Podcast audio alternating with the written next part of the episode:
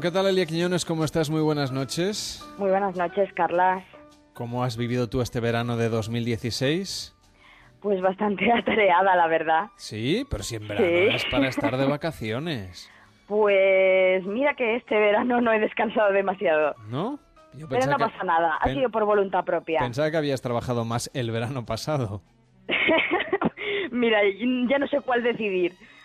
Bueno, en cualquier caso, hoy en Noches de Radio estamos, como decíamos, haciendo balance del verano. Tú como psicóloga recomiendas que llegadas estas fechas, hay mucha gente que estará de vacaciones hasta el jueves de la próxima semana, pero tú recomiendas que hagamos balance del verano o hay que dejarlo estar? Bueno, mucha gente ahora pasará por lo que llaman el síndrome postvacacional, que es la, adaptación. Eso no existe, ¿no, Elia? Pues no, la, la verdad que no. tenemos que estar contentos, ¿no? Los que tenemos trabajo. Ah, bueno, eso es una manera muy optimista de decirlo, claro. La verdad que sí. Si no es imposible tener síndrome postvacacional. Seguramente, aunque tendrán también otros, en fin, otras alteraciones o emocionales en, muchos casos. Exactamente. Bueno, hoy en Noches de Radio vamos a seguir conociendo películas con las que fortalecer el amor o por lo menos conocerlo. Hoy tenemos como protagonistas a una pareja que se discute bastante. Tengo la impresión de que todo esto va por muy mal camino y hay unas cuantas cosas que me gustaría dejar bien claras, ¿vale? Primera, no es culpa mía que la obra haya sido un plomo, ¿de acuerdo? Segunda, desde luego no es culpa mía que no hayas llegado a ser actriz. Y cuanto antes superes ese melodrama, mejor nos irá a los dos. Tercera, yo no encajo en ese papel de bobo, insensible marido de las afueras. Intentas hacerme creer esa estupidez desde que nos mudamos aquí y no pienso consentirlo. Y cuarta, April. April. April. ¿Pero qué demonios haces? ¡Vuelve al coche! No. Ahora iré. Déjame tranquila un segundo. Maldita sea. April.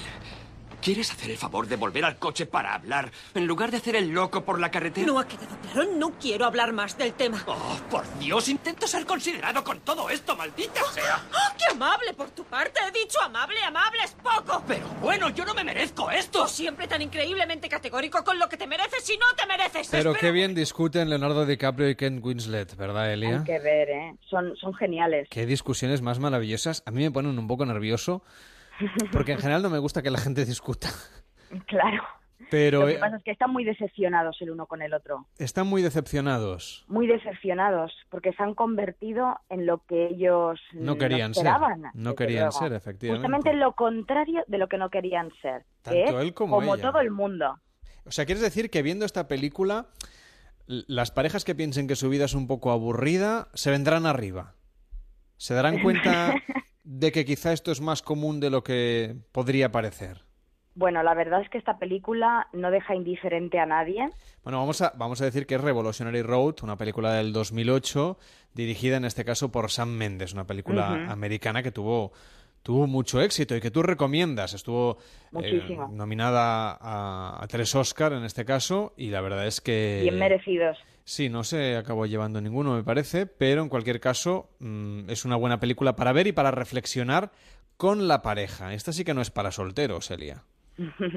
Bueno, mm, los solteros igualmente aprenderán. Sí, hombre, ¿eh? eso sí, pero que está más pensada dentro del contexto de nuestra sección, que son películas para entender el amor. Exacto. Revolutionary Road es mejor verla en pareja y darse cuenta que esto de discutir así acaloradamente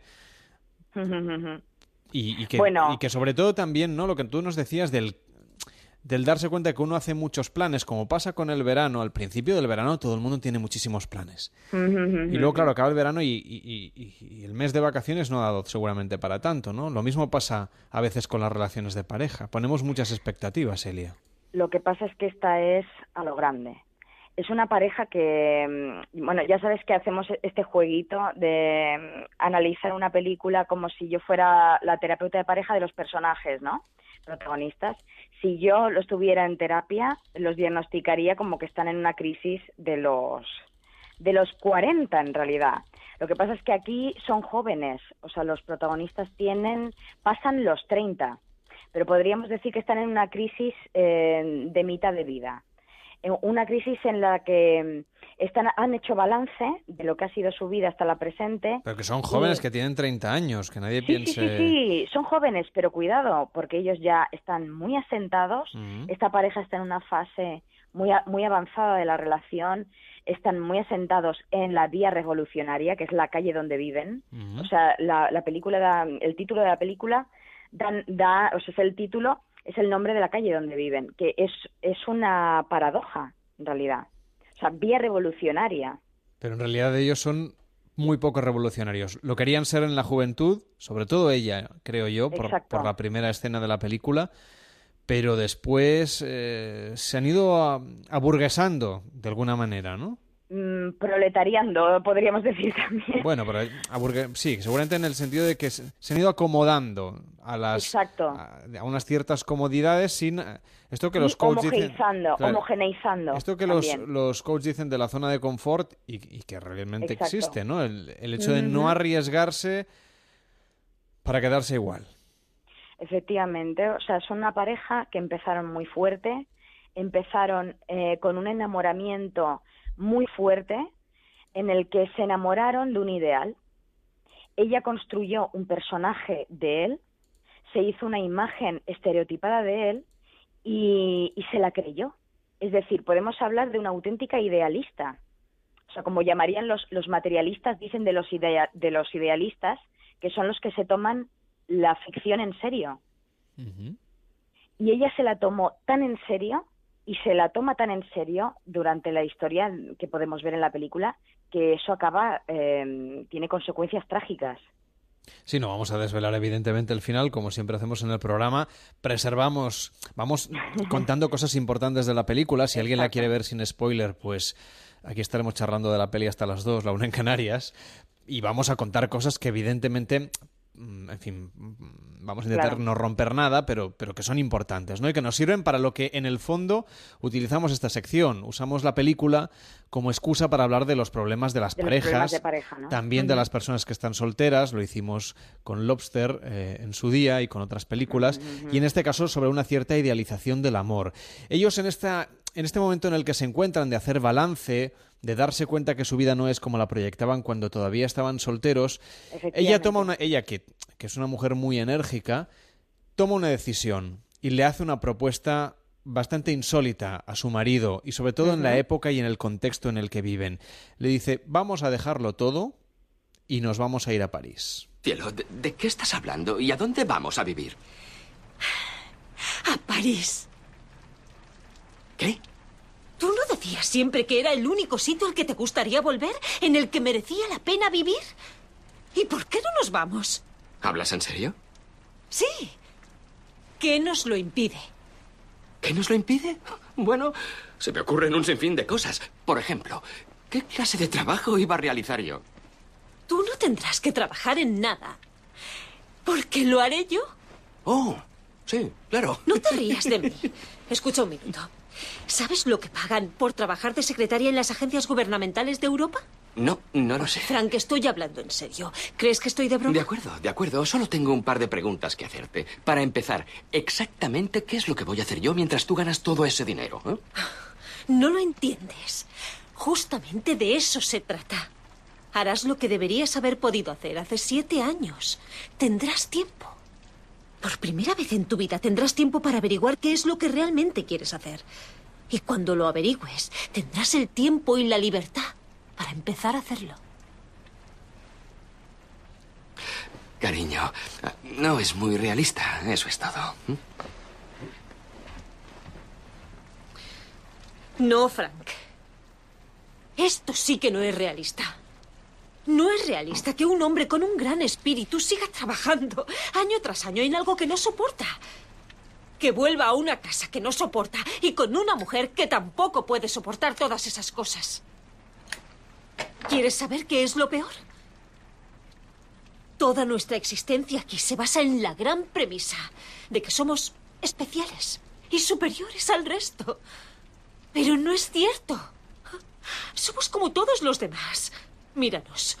Nos hemos creído la misma mentira absurda. Esa idea de que hay que renunciar a la vida y sentar la cabeza desde el momento en que se tienen hijos. Y por eso nos hemos estado castigando. Solamente este fragmento, Elia, nos da para tres programas. Buah, madre mía. Es que escogéis muy bien los fragmentos, ¿eh? Bueno, se hace lo que se puede. Y eso que he visto la película In Extremis. No, no, la había visto, quiero decir, estaba sonando la sintonía y estaba sacando el último corte. Oh, increíble. confesiones del directo. Muy bueno. O sea, bueno, en este diálogo ya, ya se ve, ¿no? Em, la postura que tiene uno, la postura que tiene el otro. O sea, hay una frase que creo que resume bastante bien la posición de ella. O sea, ella, por supuesto, tiene una postura mucho más idealista que él, aunque lo que diga pueda parecer muy coherente a nuestros ojos, en realidad estamos hablando de los años 50, en los que una mujer no trabajaba, o sea, eso no, no era normal, y, y ella está diciendo que yo trabajaré, ¿no? Yo trabajaré para que tú o sea, es como una especie de, de regalo, ¿no? Yo trabajaré para que tú seas libre, para que tú tengas tiempo de ser libre. Hay cantidad de cosas, por ejemplo, que nos plantea este fragmento. Una de ellas es esa, ¿no? El hecho de que era una sociedad completamente, en fin, donde el hombre era el que trabajaba fuera de casa, la mujer trabajaba dentro de casa y eso eran papeles prácticamente inamovibles. Y ella habla de Europa como un lugar de, liberación en aquella época, justamente. Y en concreto Francia, mm. qué, curioso, ¿no? O sea, tiene mucha correspondencia con la realidad. Francia que, y París, que es el símbolo de la ilustración, ¿no? O sea, lo contrario de la libertad no es la esclavitud, es la impotencia. Y en eso sí que ella lo refleja muy bien. Porque tendrás tiempo para poder elegir ser lo que tú quieras ser y no estar arrastrados por el sistema. Ella ve em, muy difícil ser libre dentro del sistema. Em, esta pareja eh, se encuentra en, en, esa, en ese conflicto, ¿no? Es un dilema moral. Hay algo, por ejemplo, que le dice ella, como, como tú comentabas, harás lo que deberías haber hecho hace muchos años. Hay mucha gente, no hace falta hablar de la pareja, que seguramente en cierto momento de su vida se da cuenta de que ha tomado decisiones que le han llevado por un camino que no es el que quería recorrer. Claro. ¿Eso te lo encuentras en terapia? Por supuesto, por supuesto. Lo que pasa es que aquí eh, eso estaba basado en una idealización y en el fondo es un reproche, ¿no? Es como, me has vendido la moto. O sea, tú me dijiste que, que eras un artista o que, que, tenías unas inquietudes que al final no has hecho nada de lo que, de lo que decías. Al final estás trabajando en una, en una oficina, mm, vamos, multitudinaria, en la que trabajaba tu padre, de tu padre ni se acuerda el jefe, y estuvo toda su vida trabajando. Eso es un tema bastante importante que se apunta en una escena en concreto. Sí, en una conversación con uno de los jefes del, del protagonista, ¿no? Del Cómo se murió el padre, ¿no? Sin, eh, sin pena ni gloria, sin dejar huella en esa empresa, ¿no? Él lo que dice al principio justamente de la película es que él no quiere acabar siendo como su padre y sin embargo acaba, acaba siendo. Su vida se eh, convierte en una copia de la vida que tuvo su padre y de la que él quería oír cuando era joven. O más joven, porque tiene 30 años el protagonista. 30 años en los años 50 ya era alguien muy asentado. Exactamente, que tienen, tienen hijos, ¿eh? Mm. bueno, es que ella dice que, que, que ella no no comulga, digamos, con esa idea de que después de tener hijos hay que sentar la cabeza y uno no puede cambiar su vida. Exacto, y dice que se acaba la vida, o sea, va va más allá. O sea, ella equipara el seguir eh, viviendo ahí a estar muerta. O sea, la película nos va dando señales, ¿no? Y de hecho, eh, bueno, ella es la que propone el, el, ir a París y por un periodo de tiempo él em, dice que sí, o sea, aunque tiene a priori este discurso más realista en realidad y más de, él va poniendo impedimentos, no va poniendo trabas. Y ella le llega a decir en un momento, es que tú en realidad no te quieres ir, aunque ambos conversan con la gente, empiezan a comunicar la noticia en un contexto medio rural, ¿no? En, un, en, un, en, un, en una pequeña ciudad de, suburbio, digamos, de una gran ciudad norteamericana, con mm, casas, con, con, casas todas iguales, ¿no? En ese entorno, digamos, tan cerrado, donde además todo el mundo los considera una pareja ideal. De eso vamos a hablar también, ¿no? De la fachada de la pareja y lo que, lo que luego se cuece dentro. Pero es que le van diciendo a sus parroquianos, ¿no? A la gente que hay alrededor de su ecosistema social, les van diciendo, queremos huir, huimos de aquí, de una vida vacía. Me gusta a tu mujer, Frank. y a mí. Dime, ¿y entonces de qué huye una pareja como vosotros? No huimos. ¿Y qué hay en París? Una vida diferente. Quizás sí que huimos. Huimos de esta vida irremediablemente vacía de aquí, ¿no? Irremediablemente vacía. Y este es uno de los pocos coprotagonistas, digamos, que les entiende, que entiende que mm. no están viviendo la vida que querían. Claro, ¿y cuál es la característica de este personaje? O sea, es muy interesante esto que dices. Me, mm, Paco Umbral, que sabes que a mí me encanta, mm. le llamaba el infierno municipal. ¿Y qué es el infierno municipal? La, mediocridad de provincias. Mm. O sea, los, los microsistemas que se dan dentro, las dinámicas sociales que se dan dentro de una microcomunidad, ¿no? Se dan muchas dinámicas. Allí el papel del vecindario es importante los vecinos, la que, le, mm, la que les enseñó el piso. El personaje del que estamos hablando es el hijo de la, de la señora que les enseña el piso. Y este chico tiene una, una característica especial y es que tiene esquizofrenia. O sea, él es un outsider. Y sin embargo es el que dice las cosas más sensatas muchas veces. Claro, pero dice las cosas más sensatas en concordancia a lo que ellos, eh, en concordancia a su idealismo. O sea, él está a favor de, ese discurso outsider, ¿no? Ese discurso que rompe con el sistema, porque él está fuera del sistema. Entonces, él, desde fuera de ese sistema, es como si viera las, eh, las cosas con otra perspectiva, desde fuera. Entonces, él es el único que les entiende en realidad. Y él acaba también decepcionado de ellos. Porque no se van. Efectivamente. Eh, aquí no pasa nada. Sí, aquí hemos hecho un poquito de, avance del contenido. La película va a buena parte, ¿no? hoy estamos hablando en Noches de Radio de Revolutionary Road, una película de 2008 de Sam Mendes, una historia de amor y de desamor, digamos, entre Leonardo DiCaprio y Kate Winslet, ¿no? Una crisis de pareja, de crisis existencial, efectivamente, como tú nos decías. Entonces, hay una cosa importante que es que todo el mundo que les rodea considera que son la pareja perfecta, que son felices, que son un modelo a seguir. Diferentes, que son especiales, porque es también la imagen, es la imagen que ellos mismos se han vendido entre ellos y es la imagen que han vendido a los demás.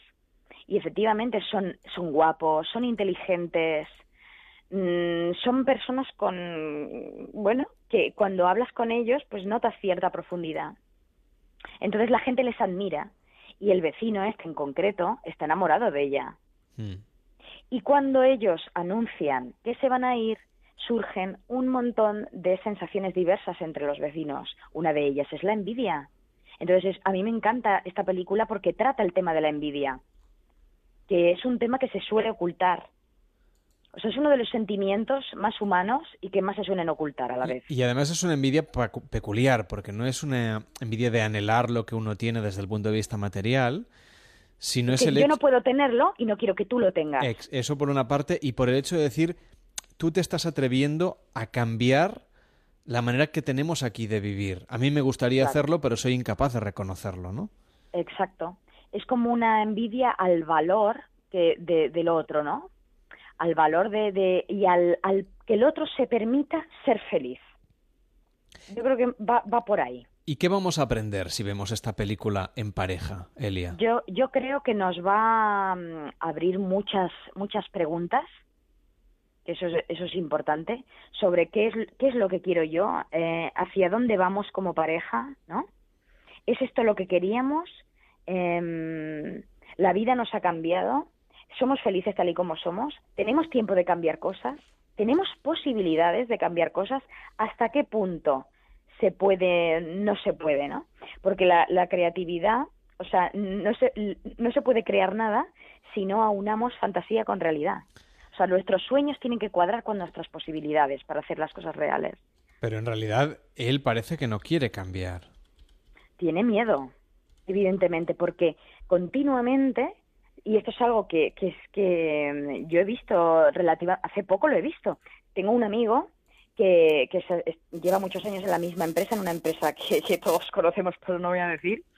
Y mm, e, e, este amigo quería cambiar de puesto de trabajo. Lleva 10 años en el mismo puesto de trabajo. Es un puesto de trabajo bien remunerado, pero está harto de hacer siempre lo mismo. Entonces se ha puesto a estudiar para eh, ofrecerse a sí mismo otra oportunidad, ¿no? Y cambiar de, de puesto de trabajo. Pues ahora la empresa le ha promocionado dentro de ese mismo puesto de trabajo, es decir, le ha hecho jefe del puesto de trabajo en el que estaba para que no se vaya. Entonces es el mismo dilema que en el que está Leonardo DiCaprio en esta película. O sea, que es real. el sistema atrae, ¿no? Eh, eh, son cosas que pueden pasar, ¿no? Totalmente, totalmente. Entonces hay que renunciar, eh, siempre hay que renunciar cuando uno toma decisiones. Es decir, es el dilema entre seguridad y libertad. O sea, si elijo más libertad, pierdo en seguridad. Y si elijo seguridad, pierdo libertad. Nos dice Alberto Romero, muy interesante, la peli está basada en la novela de Richard Yates, efectivamente, la, novela Vía Revolucionaria, recomendable 100%. Eh, mm, por ejemplo, hay una de las cosas que también me parece interesante que es la manera como discuten. Muchas, muchas parejas quizá cuando escuchen estas discusiones o cuando las vean en, la televisión, ¿no? viendo esta película, este Revolutionary Road, quizás se van a sentir bastante identificadas. Acabo de dar un espectáculo bochornoso, ¿verdad? Verdad. Y todo lo que ha dicho ese es verdad. ¿Es lo que vas a decir? Por lo que veo no hace ninguna falta. Ya lo dices tú por mí. Pues te equivocas, April. ¿En serio? ¿Por qué me equivoco? Porque ese hombre está loco. Es un loco del carajo. ¿Sabes cuál es la definición de locura? No. ¿Tú sí? Sí, es la incapacidad de tener empatía con otro ser humano. Es la incapacidad de amar. Hay una cosa curiosa, Elia, y es que constantemente están elaborando sus argumentos sin escucharse el uno al otro. Pero como mínimo elaboran argumentos. Bueno, eso es una cosa maravillosa. O sea, aquí nos están eh, haciendo cuestionar a los espectadores qué es la locura, ni más ni menos. ¿Cómo no me va a interesar a mí esto? ¿Y qué te parece como psicóloga? esta definición, digamos, que es hace es muy interesante porque, porque cuando la pareja que, que intenta salirse del sistema se encuentra con el esquizofrénico, que está ya fuera del sistema y se entienden perfectamente, ahí se difuminan los límites. La locura, ¿dónde ponemos el límite de la locura? ¿Dónde lo ponemos? El DSM-4 lo pone en la adaptación a la vida eh, real, ¿no? O sea, una persona tiene una patología más grave en cuanto a esta afecta su calidad de vida. Entonces, mm, bueno, ofrece dudas, ¿no? Entendido así. Ellos no están adaptados, por ejemplo. El DSM-4, por si alguien no sabe lo que es, es el manual diagnóstico y estadístico de los trastornos mentales que pasa por ser la Biblia, ¿no? El vademecum de los psicólogos. Claro. Entonces, ellos, ¿qué pasa? ¿Que se están, se están volviendo locos? O... ¿Y tú qué crees, Es muy interesante. Hombre, que evidentemente que locos no, no están, ni muchísimo menos. Lo que tienen es un, es un dilema moral. Están en una crisis vital. Pero fíjate qué ridículo eh, aparece esa definición de la locura como la incapacidad de amar, la incapacidad de tener empatía por otro ser humano. Y la, y la otra se muere de risa, ¿no? Porque es justamente como se siente en esos momentos. O sea, se ríe irónicamente, porque, porque en realidad piensa, entonces el, loco eres tú, ¿no? Porque ahora mismo no estás comprendiendo cómo me estoy sintiendo. Hoy en Noches de Radio recomendamos esta película Revolutionary Road con la psicólogo Elia Quiñones que nos ha estado acompañando durante todas estas noches acercándonos a películas que nos sirvan para entender el amor, para comprender mejor el amor, tengamos o no pareja. La de hoy es una película claramente pensada para parejas asentadas que quieran reinventarse, que quieran darle una vuelta a su existencia y quieran hacer balance, eso sí, sin un final trágico como el que apunta a la novela en la que está inspirada esta película y por supuesto su ejecución cinematográfica. Elia, que tengas una feliz madrugada.